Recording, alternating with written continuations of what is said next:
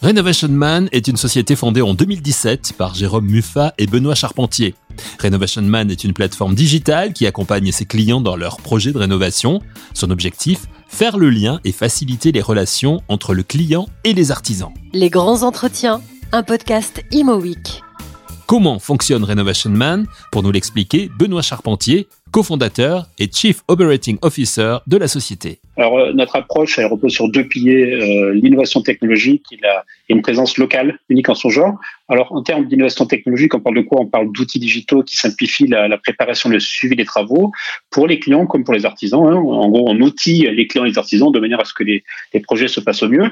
Et puis, le second pilier, ça va être cette présence sur le terrain où on déploie un réseau d'experts travaux qui sélectionnent les meilleurs artisans locaux. Et ça, c'est vraiment important. On n'est pas une on n'est pas qu'une plateforme digitale, on a aussi des gens sur le terrain, partout en France, et qui, euh, sélectionnent les artisans euh, auprès sur les chantiers, sur le terrain, et qui interviennent directement chez les clients. Pour faire simple, hein, on, a tout ce qui ne euh, fonctionnait pas sur ce secteur, et on essaie progressivement de, de proposer des solutions techniques opérationnelles afin que les travaux se, se, passent bien. Alors avec mon associé Jérôme Muffat, on a lancé Renbachement en 2017 euh, sur Paris et en Ile-de-France. Et puis euh, euh, depuis quatre ans, on a pas mal fait croître notre base opérationnelle et aujourd'hui, on est présent dans neuf autres agglomérations, les principales villes Nantes, Marseille, Aix, Bordeaux, Toulouse, Rouen, Mulhouse, Strasbourg, Lyon, Montpellier et Nice. On est aujourd'hui une grosse soixantaine de collaborateurs, dont une trentaine d'experts travaux sur le terrain. Et pour faire simple, on accompagne les particuliers sur tout ce qui est rénovation complète à partir de 5-6 000 euros. Donc on parle d'une réfection totale d'une salle de bain euh, jusqu'à une, une, rénovation totale d'un bien ou d'un petit immeuble. Donc vous faites le lien en fait entre les particuliers et les artisans. Exactement, c'est ça. Nous, nous ne réalisons pas nous-mêmes les, les, les, travaux, on est tiers de confiance. Et pour les la partie euh, travaux, on va s'appuyer sur un réseau d'artisans partenaires, qui sont des artisans vraiment qu'on a sélectionnés avec beaucoup de soins, qui sont nos partenaires et qu'on chouchoute, hein, parce qu'on n'a pas vocation à bosser avec tous les, tous les, tous les artisans. On a, on a cette base d'artisans qui est un des principaux actifs de la société sur lesquels on va s'appuyer pour faire les travaux et c'est les clients signent avec ces artisans. Nous, on est là en tant que tiers de confiance pour ça que s'assurer que ça se passe bien euh, de bout en bout. Voilà, donc on travaille en fait avec des particuliers qui nous contactent directement hein, sur, le, sur les réseaux sociaux, sur le site web. On travaille beaucoup de plus en plus avec des donneurs d'ordre professionnels hein, qui ont des besoins de rénovation aussi diffus, c'est-à-dire des investisseurs, des promoteurs, des gérants de parcs immobiliers. Et puis on, on travaille aussi beaucoup avec des partenaires dans l'immobilier, notamment la décoration, qui nous adressent leurs propres clients euh, qui auraient des besoins de travaux de rénovation.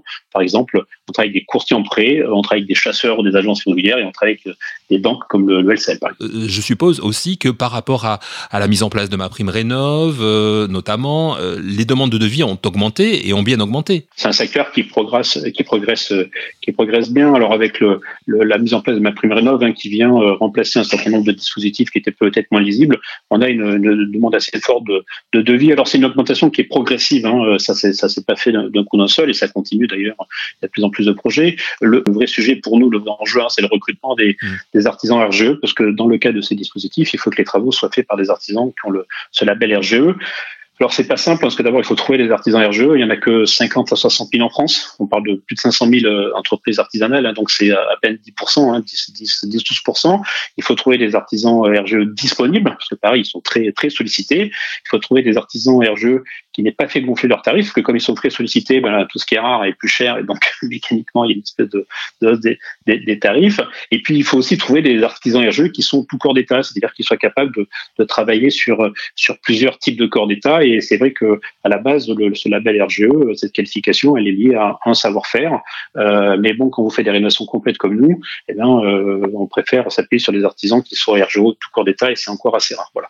Et ensuite, il y a effectivement un enjeu administratif, parce que ces dossiers de ma prime rénov ou les, les ces deux dossiers qu'on qu s'est traités ben, demandent pas mal de, de suivi administratif. C'est pas toujours simple. Hein. Et puis, euh, et puis euh, voilà, donc c'est, c'est, euh, on, on, prend la vague, ça se, ça, se, ça se fait bien, ça fait progressivement, on dirait plutôt le, le vent dans le dos, effectivement. Mais la difficulté, c'est le recrutement des experts, des artisans compétents, artisans RGE. Tout à fait, tout à fait. Ces artisans RGE qui sont, qui sont vraiment la, la denrée rare et un peu, le, je dirais, le goulot d'étranglement actuellement.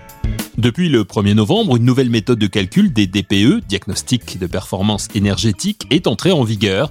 En quoi consiste-t-elle? La réponse de Benoît Charpentier. Alors effectivement, hein, dans le cadre des, politiques publiques visant à accélérer la transition écologique, le gouvernement a décidé d'améliorer, de renforcer et de rendre plus pertinent le, DPE. Donc ça va plutôt dans le bon sens, hein, c'était une bonne chose. Alors qu'est-ce qui s'est passé jusqu'à présent? Le, DPE s'appuyait sur les factures énergétiques. Pour faire simple, hein, les dépenses constatées et pas sur les caractéristiques du bâti en elle-même. Voilà. Euh, en gros, le diagnosticien, qu'est-ce qu'il faisait? Il regardait les factures de dépenses énergétiques en euros, le type d'appareil de chauffage ou de production d'eau chaude, la surface du logement. Il regardait le nombre d'occupants. Il rentrait tout ça dans son logiciel et il en ressortait une note qui était liée finalement à la quantité d'énergie euh, nécessaire pour chauffer le, bâtiment, le, logement et, produire l'eau chaude. Alors c'est une méthode qui est simple, qui est rapide, hein, qui est pas très compliquée, mais elle n'est pas très précise, elle n'est pas toujours pertinente. Par exemple, sur un même bien, imaginez un même appartement, euh, selon que vous chauffez à 19 degrés ou à 22 degrés, ben, euh, la note du DPE serait très différente. Alors finalement, euh, le, logement en tant que tel, euh, ben, il a la même qualité intrinsèque. Mmh. Donc la nouvelle méthode de, calcul, hein, qui est entrée en vigueur au 1er juillet de cette année, elle s'appuie plus sur les caractéristiques intrinsèques du bien, c'est-à-dire l'année de construction, le type de bien, le type de construction, etc. Donc globalement, c'est quelque chose qui va plutôt dans le, dans le bon sens, dans le sens d'une amélioration de la, de la précision, notamment des DPE. Mais il y a eu justement une, une refonte de, de cette mesure qui est entrée en vigueur le, le, 1er juillet au 1er novembre. Pourquoi y a-t-il eu besoin d'une modification en fait? En fait, ce qui s'est passé, c'est que assez rapidement pendant l'été, il y a plusieurs fédérations professionnelles qui ont remarqué et qui ont fait remonter des problèmes liés à ce nouveau DPE, euh, dont les résultats étaient très défavorables à certains types de logements et, qui ont dégradé la notation par rapport à l'ancienne méthode. Alors, c'est essentiellement le paramétrage du logiciel qui posait problème. Alors, c'est-à-dire que sur les biens antérieurs à 75, euh, à 1975, euh, étaient particulièrement concernés par ces problématiques, notamment du fait d'absence de données techniques de référence sur ces euh, sur ces bâtis. Voilà, le, le, le logiciel s'appuyait sur des données techniques. Il y en a plus, plus systématiquement sur les bâtiments après 75 et beaucoup moins sur les bâtiments antérieurs. Et donc le logiciel faisait pas mal de raccourcis. Euh, alors le problème, c'est que ces, ces, ces bâtiments d'avant 75, il y en a quand même beaucoup en France. Hein. Mmh. Alors on, on, les professionnels au cours de l'été ont estimé que 40% des, des DPE étaient, étaient biaisés. Donc ça, ça, fait quand même beaucoup. Euh, alors en fait, euh, ils ont creusé, hein, puis ils se sont rendus compte que c'était vraiment les paramètres du nouveau logiciel qui conduisaient à des écarts importants par rapport aux au, résultats de l'ancienne version. Euh, euh, et donc ils ont comparé pour un même bien ben, le DPE nouvelle version et puis le DPE avec l'ancienne version, il y avait des gros écarts. Et puis ils ont fait venir des thermiciens euh, avec des, des, des qui, ont fait, qui ont pu faire des audits beaucoup plus complets. Ils se sont rendus compte que ben, le nouveau euh, logiciel euh, crée des écarts. Euh, au niveau de certaines con, consommations électriques, c'était devenu un, peu délirant. Il y avait des écarts de plus de 30%.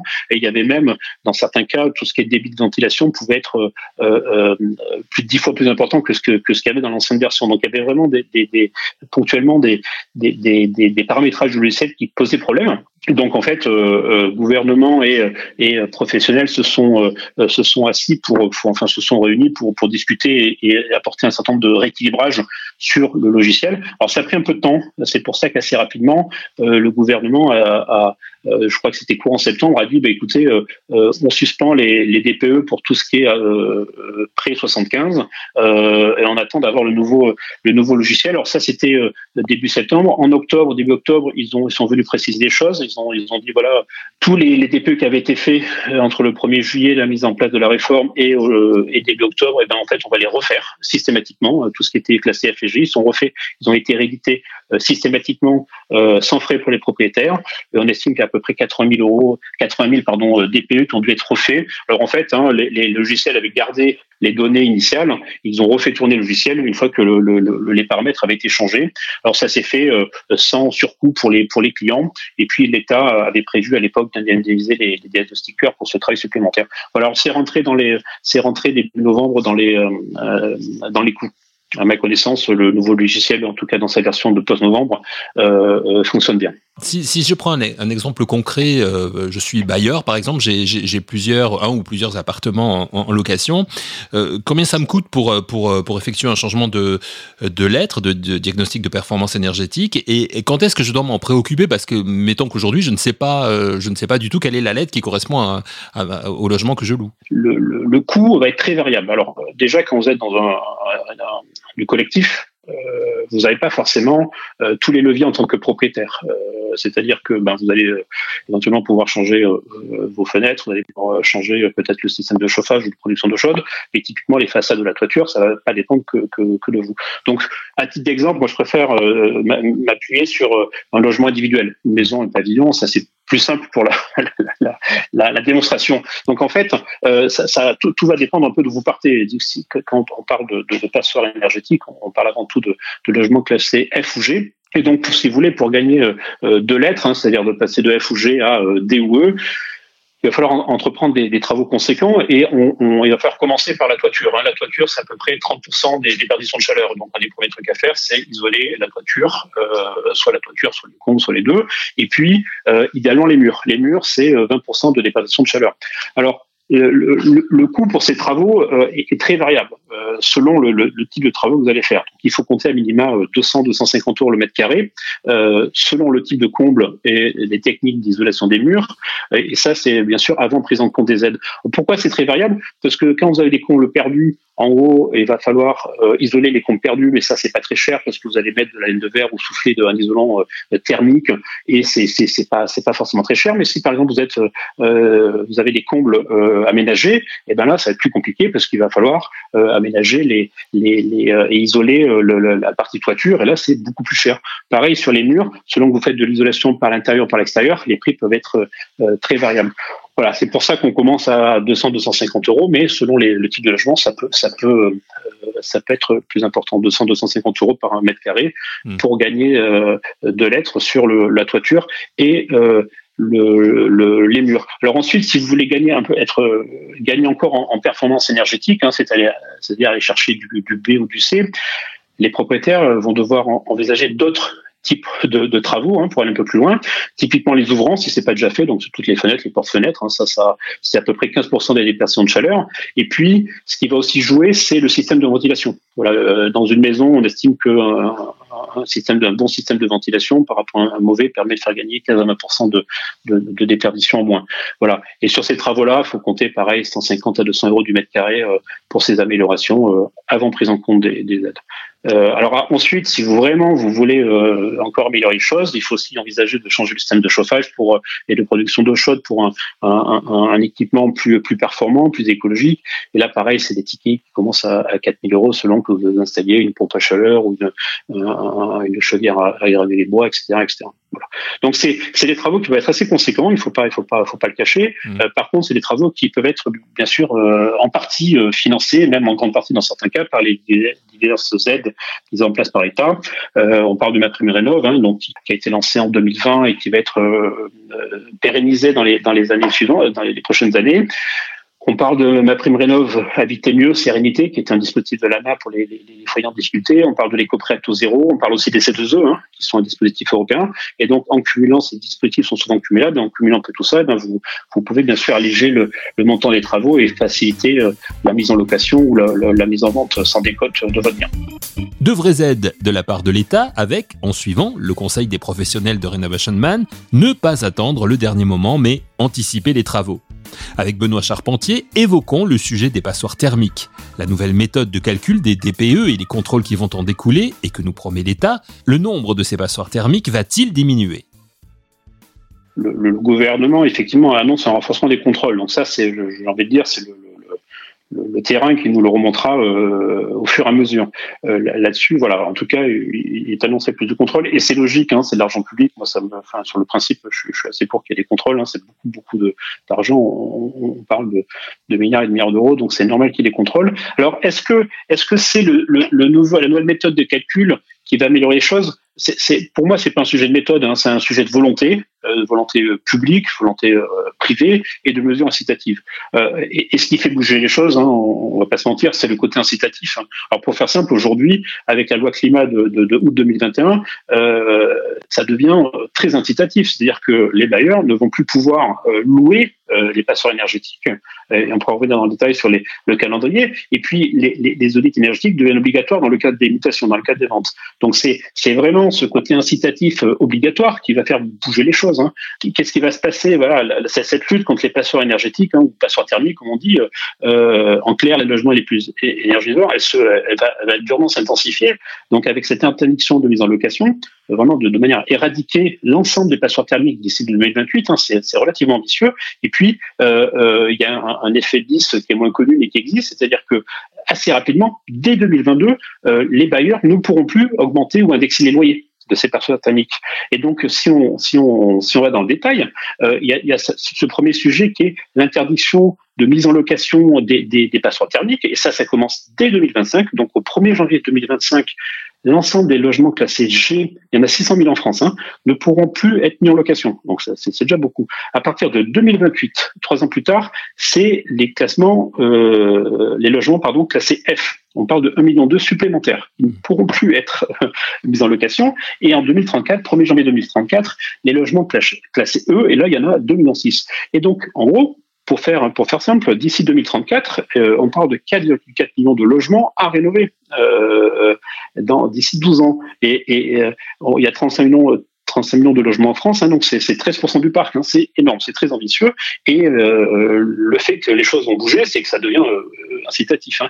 Alors les mesures ne concernent pas uniquement la, mise en location, c'est-à-dire qu'à partir de, de 2000, euh, je crois que c'est 2025, si le logement, par exemple, ne, respecte pas le, minimal de, performance énergétique, euh, ça, devient un critère de décence et le locataire disposera d'un recours contre son bailleur. C'est-à-dire qu'en gros, à partir de 2025, vous êtes, vous êtes, vous occupez un logement, vous êtes locataire de logement depuis plusieurs années, et bien vous allez pouvoir exiger de votre euh, bailleur, de votre propriétaire, qui fasse les travaux de manière à, faire sortir le, logement si c'est une passoire euh, thermique. Et donc, en gros, euh, ça va devenir très, très, très puissant comme mesure. C'est-à-dire que ça va devenir obligatoire. C'est-à-dire que vous demandez, vous faites un recours amiable à votre bailleur, il a deux mois pour répondre. Et puis, si ça suffit pas, vous pouvez saisir.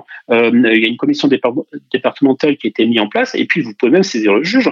Et puis, les sanctions sont assez sévères. C'est-à-dire que si le juge constate que le logement, eh ben, effectivement, c'est une perçoit thermique et que vous l'avez pas mis aux normes, euh, il va vous contraindre à faire les travaux, il va imposer une réduction de loyer le temps que les travaux soient pas faits, il pourra même imposer euh, des dommages d'intérêt. Donc il y a vraiment une incitation à la fois au, au niveau des mises en location, mais aussi sur les euh, locations existantes. Et puis, au-delà de ce, ce, mise à niveau des, logements, il y a aussi euh, une interdiction de, de, la hausse des loyers, tout simplement. Donc, en fait, à partir d'un certain euh, moment, et ça, de mémoire, c'est dès 2022, hein, en métropole, et eh bien, dès lors que vous êtes en, passoire thermique, vous pourrez plus augmenter le loyer, vous pourrez plus les indexer, vous pourrez pas, en cas de relocation, les louer plus cher. C'est-à-dire que vous pourrez pas augmenter le loyer entre deux, entre deux locataires. Donc, ça devient très incitatif. L'autre grosse mesure aussi, voilà. d'où l'anticipation, voilà, parce que ben euh, euh, c'est jamais le bon moment, sauf qu'à la fin, plus vous attendez, euh, moins ce sera le bon moment. c'est toujours la même histoire. Mm. Après, l'autre gros sujet, ça va être le, les audits énergétiques dans le cadre des mutations des ventes. Hein. Ça, c'est une, une, nouveauté. Donc, il y, a toujours eu, un, dans le, le, cas des diagnostics euh, qu'on faisait dans le cadre du vente, il y, y a eu un DPE, ça n'est pas nouveau. Là, euh, on, on, transforme ce DPE en un audit énergétique sur les ventes de, de, de, de maisons, hein, de monopropriété. Donc, ça ne concerne pas les le collectif, et sur des logements qui sont classés de DAG. Donc ça ne concerne pas des, des, de, du neuf ou du récent. Et donc là, ça commence dès 2022 hein, pour, les, euh, pour les logements classés F et G. Donc c'est pareil. Hein, euh... Et là, c'est vraiment le vendeur qui va être obligé de faire faire un audit énergétique. Euh, et cet audit énergétique sera fourni par les notaires au, au moment de la vente. Voilà. Donc c'est un, vrai audit énergétique. Hein, c'est pas juste un DPE. Ça va nécessiter, voilà, ça aura un coût, etc. que les vendeurs vont devoir anticiper. Pour terminer, Benoît Charpentier, j'imagine que avec cette actualité extrêmement importante autour du marché de la rénovation, euh, pour Renovation Man, euh, bah, les objectifs sont, sont, larges pour, pour l'année qui vient, pour les années qui viennent même, je dirais. Alors oui, effectivement, on, se projette très très rapidement en 2022 hein, pour, pour anticiper toute, cette croissance. On a revu clairement nos, nos objectifs à la hausse. Alors le, le, marché est très porteur. On a parlé de tous ces dispositifs, toutes ces aides à la rénovation énergétique, mais c'est c'est il y a beaucoup d'autres mesures aussi qui vont dans le bon sens et qui créent une sorte d'appel d'air. Typiquement, le gouvernement avec les nouveaux barèmes de ma prime rénov et C2E euh, pousse à la rénovation globale, c'est-à-dire que historiquement, vous avez des primes pour changer votre système de chauffage, changer vos fenêtres, faire de l'isolation des combles. Euh, ces, travaux unitaires sont toujours euh, aidés, mais il y a euh, dans les nouveaux barèmes une surprime lorsque vous faites plusieurs travaux, un bouquet de travaux, donc une rénovation plus globale. Et ça, c'est c'est c'est c'est une bonne chose. Pourquoi? Parce que si on veut si on veut vraiment que la transition euh, énergétique se fasse correctement, il faut être plus ambitieux et pas juste changer une fenêtre ou changer une, euh, un système de chauffage. Donc il y a ce focus sur les rénovations globales euh, versus des travaux unitaires. Il y a une prise en compte aussi de la complexité d'un projet de rénovation. Alors déjà qu'on fait un projet de rénovation complexe hein, d'un appartement, d'une maison, c'est déjà pas simple, mais mais donc la partie travaux à la base, n'était pas simple, mais dès lors que vous êtes sur des sujets de rénovation énergétique, il y a tout l'enjeu des dossiers et des subventions qui sont pas simples. C'est-à-dire que vous allez devoir faire des demandes, il y a, un formalisme à respecter. si vous vous trompez de, de, vous respectez pas le formalisme, eh bien, vos aides ou vos subventions peuvent tomber à l'eau. Donc ça, ça, peut créer pas mal de problèmes. Et donc, le gouvernement a, prévu de réintermédier euh, euh, la relation entre les clients et euh, les artisans avec la création d'un ce qu'ils ce ont appelé un accompagnateur rénov qui va être rendu obligatoire à partir de 2022 à titre d'essai puis sans doute 2023 sur l'ensemble des projets de, de, rénovation énergétique globale. Et donc ça part du constat que voilà pour un particulier, un artisan, c'est compliqué de faire des travaux de rénovation énergétique et qu'il faut un, un intermédiaire qui va aider particuliers et artisans à faire en sorte que ça se passe bien. Et donc ça, c'est vraiment dans l'ADN de Renovation Man. Hein. C'est pour ça qu'on est là. Et finalement, on est très content de voir que notre raison d'être, eh bien, elle est aussi euh, quelque part euh, euh, reconnue par, l'État. Alors, au-delà de ces mesures, de, ces mesures gouvernementales, c'est vrai que chez Renovation on est porté par ces, éléments-là. Et puis, on a aussi une politique très ambitieuse de partenariat. Et on, on vient juste, par exemple, d'annoncer un partenariat exclusif avec le LCL qui va nous amener beaucoup de projets en 2022. Donc c'est vrai qu'on cumule un peu tous ces tous ces effets euh, euh, qui vont faire que voilà, on, prévoit vraiment une, une superbe année 2022. Un grand merci à Benoît Charpentier, cofondateur de Renovation Man, et on vient de s'en rendre compte, expert en rénovation énergétique notamment. Merci à vous d'avoir suivi cette émission et rendez-vous très vite pour un nouvel épisode de Les grands entretiens, un podcast Imo Week.